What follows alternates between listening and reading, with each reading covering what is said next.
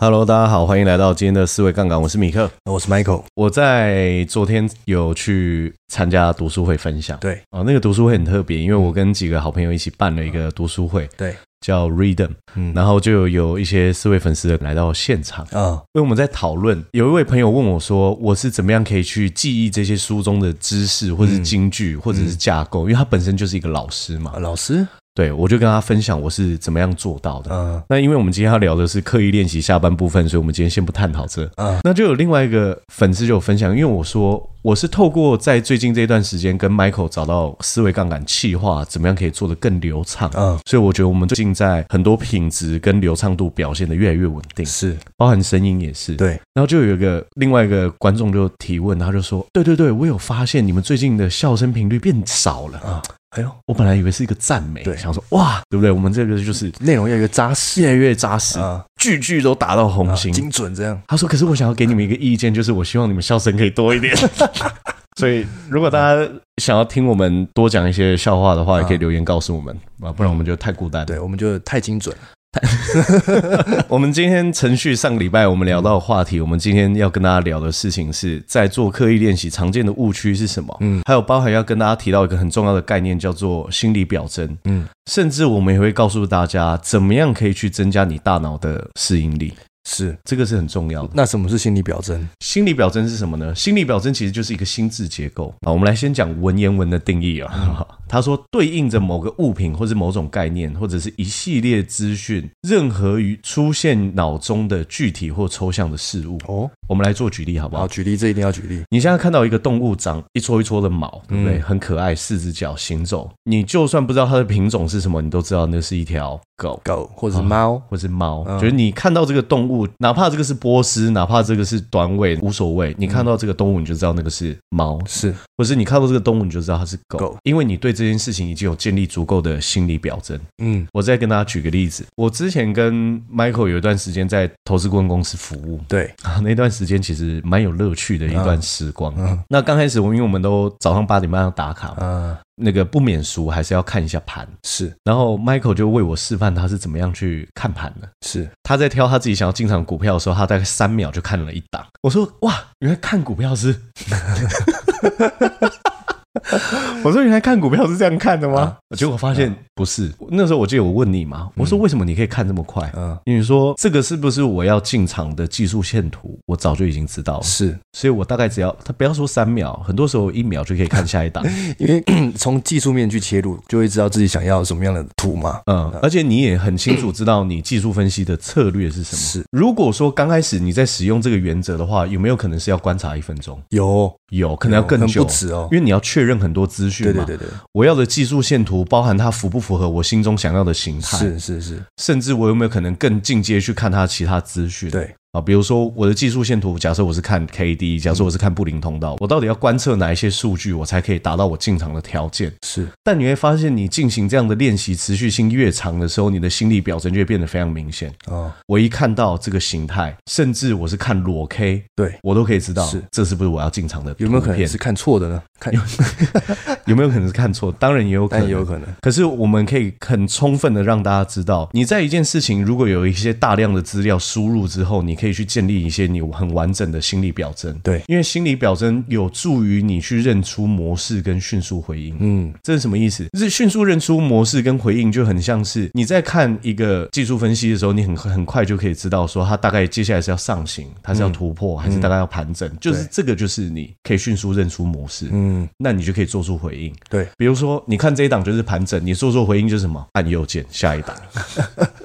是，这个其实就是一个心理表征被建立起来会产生的结果。嗯，跟他最后的样子就是长这样子。所以你会发现，所有领域的专家他的心理表征都非常强。对我们来做个举例，一个人他在球场上打篮球，尤其有机会的话，大家看一下 NBA 的比赛，你觉得他在思考甚至要上篮的那一刻，他是需要去头脑做运作的吗？不用直他什么觉时，候对他什么时候要突突破，他什么时候要运下一个球，嗯，他不需要思考，那就是心理表征的建立。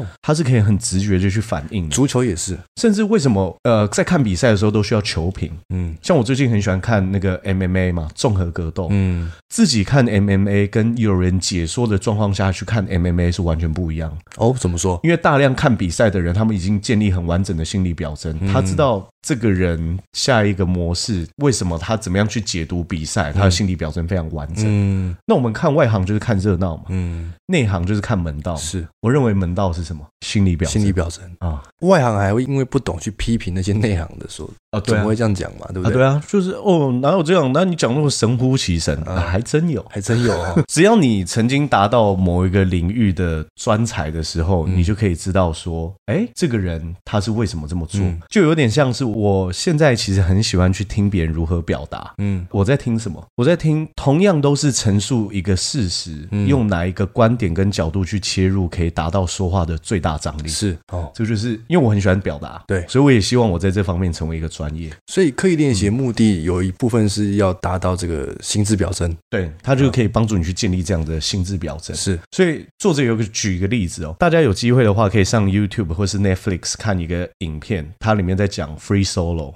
Free solo 就是你不系任何的安全设备，然后攀岩。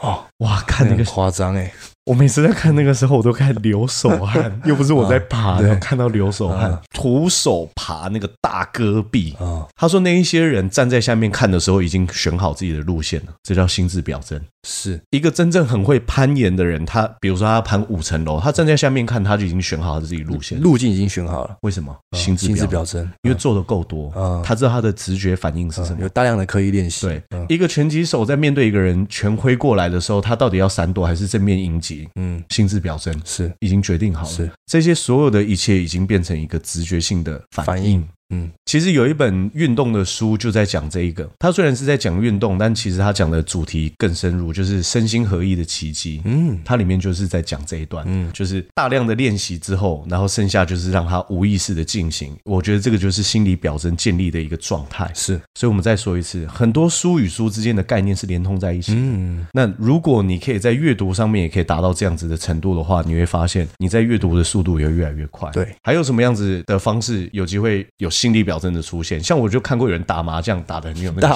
麻将，他他就跟我说，他打麻将的时候都已经知道别人到底是想要听什么嘛，嗯对他想要什么牌嘛，是他都已经知道了。是啊为什么？因为他很常分析麻将要怎么打，真的假的啊？真的，我就遇过这种人。我想，哇，你麻将侠，对啊，麻将侠，利古利古新年财，对啊，真的，刘青云都被他请出 来。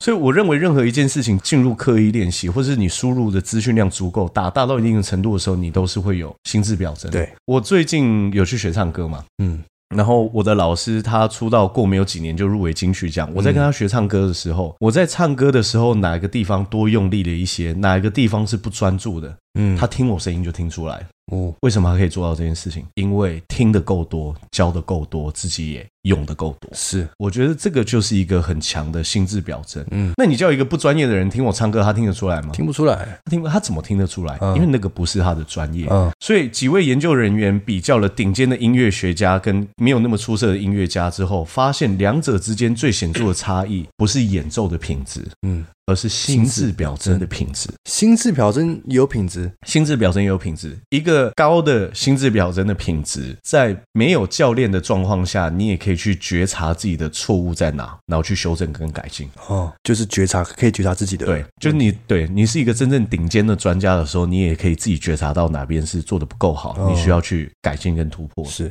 他是说，一个真正顶尖的音乐家跟初阶跟中阶的音乐家差异最大的地方就是在这边。嗯他说，初阶跟中阶的音乐家练习曲子的时候，往往不太清楚曲听起来应该是什么样子，但高阶的音乐家可以用一个非常精细的音乐心智表征来引导练习，最终引导自己演奏完一首乐曲。所以他们就可以运用心智表征来自我回馈，了解自己到底演奏的多正确，哦或是演奏的多好。哦哦这是他们的一个是特质。是啊，我认为这是很重要。比如说，我相信如果你打保龄球已经厉害到一定的程度，你出手那一刻是不是有失手？你出手那一刻就知知道道了啊、嗯甚至你还可以告诉大家你失手的地方在哪里，因为你已经建立了很强的心心智智表嗯表征。征，嗯一个很大的关键，所以如果有一天你一定要在一个领域成为一个卓越或者是专家的话，你一定要有这样子大量投入心力的过程。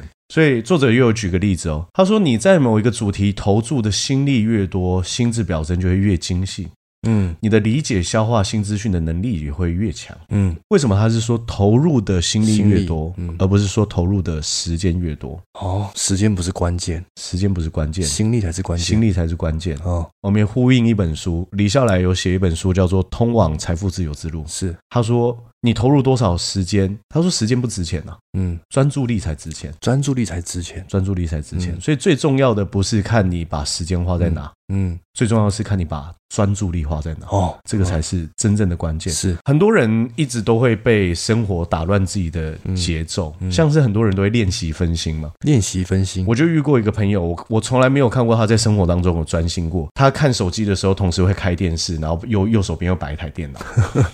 那你到底想干嘛？呃，你从来都没有好好的去品味跟享受任何一件事情，是活在当下。是，不止没办法建立心理表征，我觉得很多时候人生就会在这样子蹉跎当中流逝，啊，那就很可惜。可惜了。你你最后还是成为了一个专家，嗯，成为了分心的专分心的专家。 所以他就有去找一个音乐大学做统计哦。他说，在这群十八岁以前的人，一般来说，每个人练小提琴的平均时数已经达到三千四百二十个小时，嗯，哎，蛮久的很。夸张哎。可是他说，杰出的人平均练习的时间是五千三百零一个小时。嗯，但真正顶尖的学生在十八岁之前，小提琴就已经拉了七千四百一十个小时。哇，他说，没有任何一组学生偷懒，连表现最差的学生也花了几千个钟头练习，嗯，所以远远超过学小提琴玩玩的人。但是最终他们还是有很大程度的落差。是，重点就在于他们投入的时间跟心力，我觉得最重要的是哦心力嗯心力到底有多少。所以他说，这个研究可以看清楚两件事情哦。第一个，要成为杰出的小提琴家，你至少也要投入几千个小时练习，嗯而且这是没有捷径的，嗯，这个是没得含扣的。就是一定要经历过这么多时间。对我老婆，她哥哥小时候就学小小提琴嘛，她嗯就有跟我讲过，她说在学小提琴的时候，基本上你前两年哦，哦，都一点成就感都没有。前两年呢，前两年嗯，他怎么拉都很像杀鸡的叫声，你知道吗？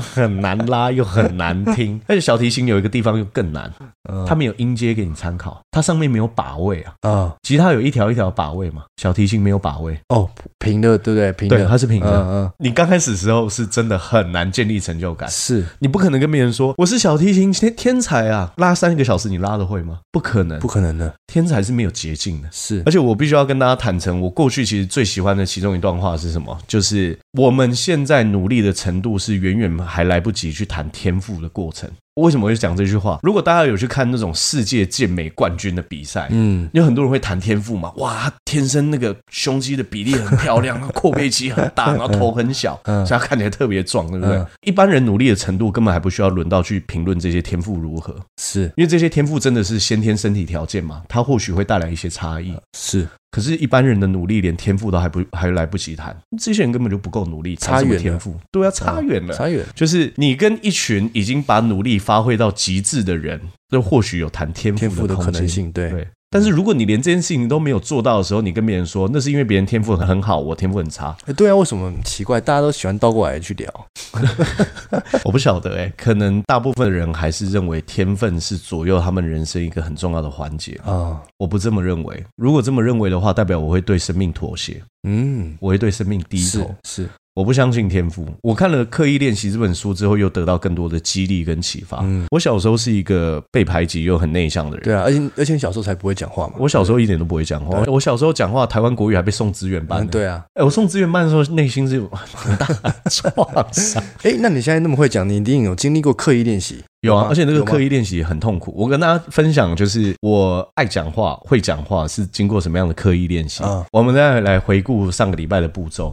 第一个步骤是什么？明确明确的的目目标标。我当时候会表达能够变得更好。第一个明确的目标是什么？我主管给我的简报，嗯我要一字不漏把它背完，嗯然后把它讲出来，而且要讲的有张力、情绪、节奏都要到位。嗯，这个是我一个目标。好，所以第一个目标就是把简报整个讲完。对然后第二个就是专注。嗯我练简报练超快的，因为我觉得我如果要在一行饭好好的去赚到钱，嗯，专注的去完成别人交代给我的目标，这是重要的。对我要展现为自己负责跟为自己目标负责的态度。你快是多快？我大概一个礼拜就已经几页的钱包，呃十页 A4 吧，您就一真直专注，这一直背，一直哦背，一一直背直背，一一直直背，背一直背，一直背， 然后没有别的方法，就是背，下班就背，下班的时候也一直都在就是背啊。啊，因为我觉得完成目标这件事情重要。嗯嗯，那当然那个时候因为有很强烈的动机嘛，是，那时候强烈的动机就是我知道说，如果我可以尽快掌握这个技能，嗯，我就可以更快赚到这笔钱。，对，嗯，好，所以那个时候是有很强烈的动动机，机，嗯然后也足够专注。嗯然后还有我们接下来讲意见回馈，嗯，非常痛苦。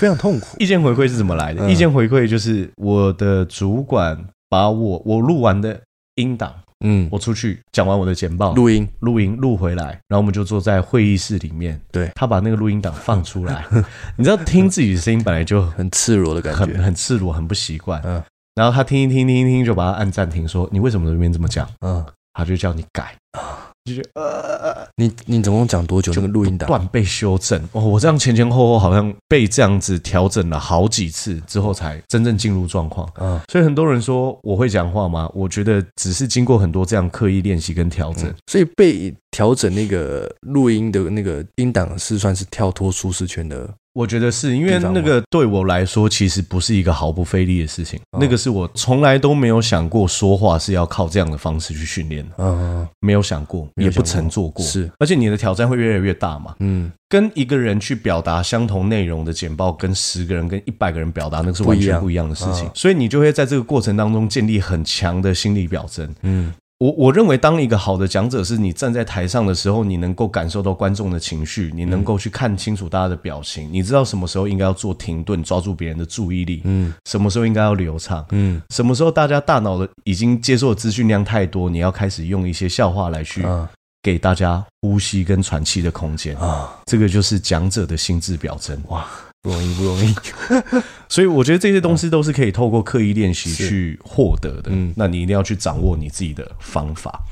所以这个就是心智表征，也我们也刚刚也跟大家举过足够多的案例。那我们要跟大家聊刻意练习错误的三个思想是什么？嗯，第一个叫基因限制的思想，天生的啦，天生的啦。天生的，这个人哦，他很会讲话，一定是天生的啦天。生的，这个人他很有美感，一定是天天生生的。啊，这个人他可能很会音乐，这个是天生的。嗯啊，实际上没有天生的。嗯嗯，水野学一个日本人，他就写过一本书，光标题就很吸引人了。他说他的那本书叫做《品味来自于知识》。品味来自于知识，比如说，一个人很有美感，嗯嗯，为什么我们会说他很有美感？嗯或者我们讲台湾，你可以看到，或是世界你可以看到的服装设计师，为什么他们对服装有比较强烈的敏锐性跟品味？因为他们看的东西已经足够多了。嗯你的 database、你的资料库大到一定的程度之后，你就可以很快的去辨别什么叫普通，啊，什么叫差，什么什叫么叫好，啊？数据这叫品味。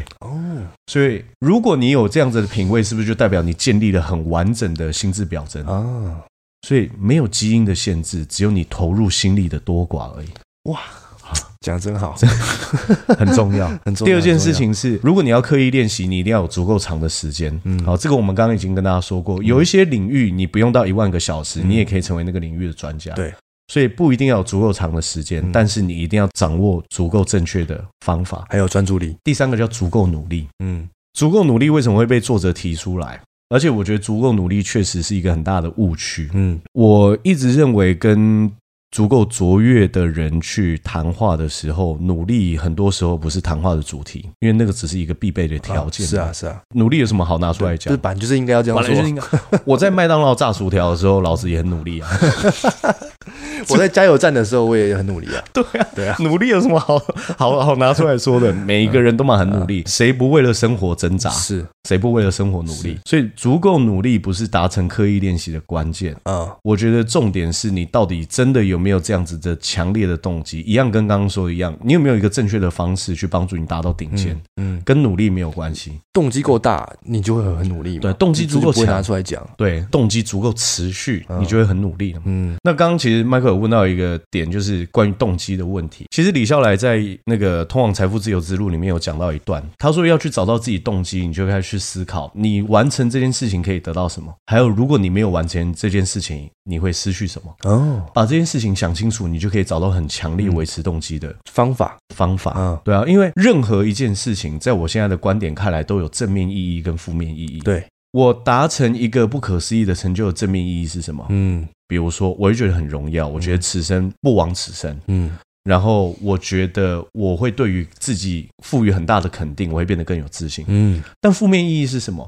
如果我要成为一个这么卓越的人，我是不是有可能稍要呃稍微牺牲我自己娱乐的时间？嗯，我是不是可能要稍微牺牲一些呃消费的时间是？maybe 都是是任何一件事情要去达成，都有它正面意义跟负面意义。嗯只要你想得清楚，我认为你就可以维持足够强的动机。动机，嗯那你就不用谈努力的问题。对，比如说你跟 Kobe Bryant 说：“哇，你真的很努力耶。”我觉得他应该也觉得很奇怪嘛。我就是想要变得更卓越、啊，有什么努力？对对对，就跟你跟一个打十二个小时电脑人跟他说：“哇，你真是个努力的 人。”他就想说：“没有啊，因为哎哦电脑很好对玩。好玩呢，啊只要你能够在里面发现兴趣，你就不会觉得你在做的事情是努力。我认为把努力的这个概念从脑袋里面拿掉，会对人生很多面向都会有很大的是帮助。那有没有可能遇到瓶颈？有可能遇到瓶颈要怎么办？嗯这个是常常在做刻意练习会遇到的问题。嗯那作者给了一个方法，我认为确实很有效。嗯他说，以新的方式练习自己。挑战自己的大脑或身体。好，举例来说，我今天是想要让自己卧推的重量变得更重。好，可是我这个训练方式已经遇让我遇到瓶颈期，我可不可以下换下一个训练的方法去训练，可以啊，然后让身体去训练去适应一个新的方法，嗯，然后说不定你就可以突破瓶颈。所以遇到瓶颈期就是找新的方法，对，然后它里面有讲他实验，他不是有个学生他记到八十二位数吗？嗯他就是三个三个数字记在一起，啊，然后遇到瓶颈的时候，他可能会变三个、四个、六个。哦他就是用不同的方方法法去不断的调整自己的记忆力，嗯因为人一定会遇到瓶颈，只是你有没有新的方法可以去突破你的瓶颈。嗯对吧？对，因为爱因斯坦说过一段话嘛，如果一个人尝试用相同的方式，却想要得到不同的结果，那个人是疯子，那个人疯子，对不对？嗯嗯，只差没有被抓到精神病院。啊不要不要总是想要用相同的方式去达到不同的结果，啊，因为这是做不到的。是然后第二个，我们要跟大家聊，有没有什么东西是常常被大家忽略？忽略是什么意思？忽略的就是我想要进行刻意练习，但嗯是我会忽略了这个元素，而没有办法达成我最后要的结果。嗯，一个我们刚刚谈过，叫做找到持续不懈的动机。对，那你要好好去想，就是你真的想要成为这个领域的专家吗？嗯你真的想要在这块领域透过刻意练习变得更棒吗？嗯那如果你想要这么做的话，你需要去付出什么样的代价？嗯，你都要想清楚。人会有一个矛盾心理，就是 A、B、C 都有它的优缺点，但 A、B、C 我都只想要优点，我不要缺点。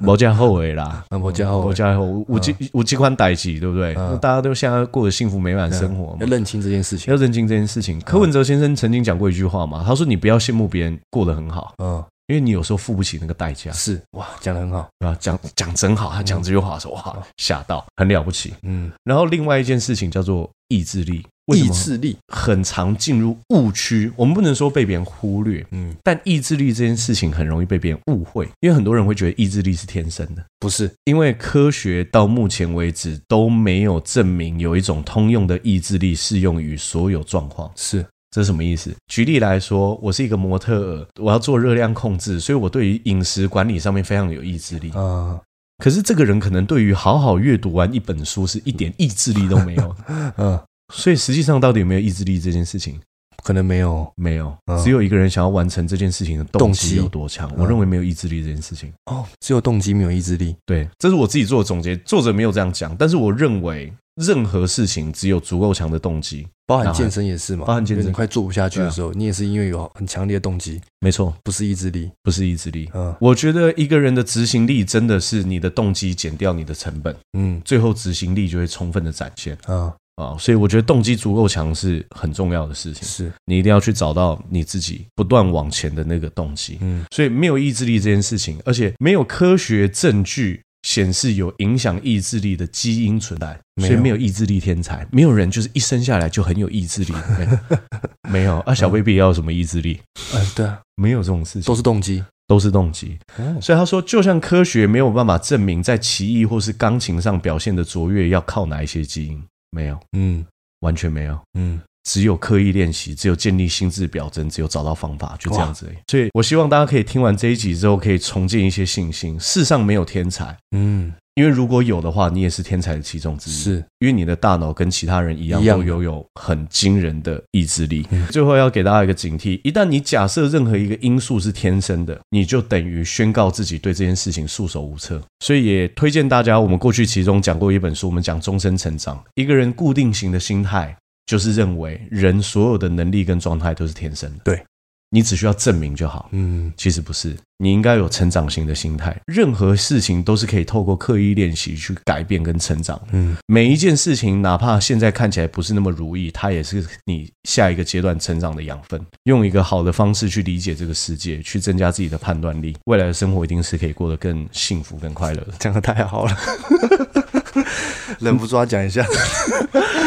那我们的今天节目就录到这边啊是那欢迎大家有什么样的问题都可以留言告诉我们。嗯好，那我们今天节目到这边，大家拜拜。来。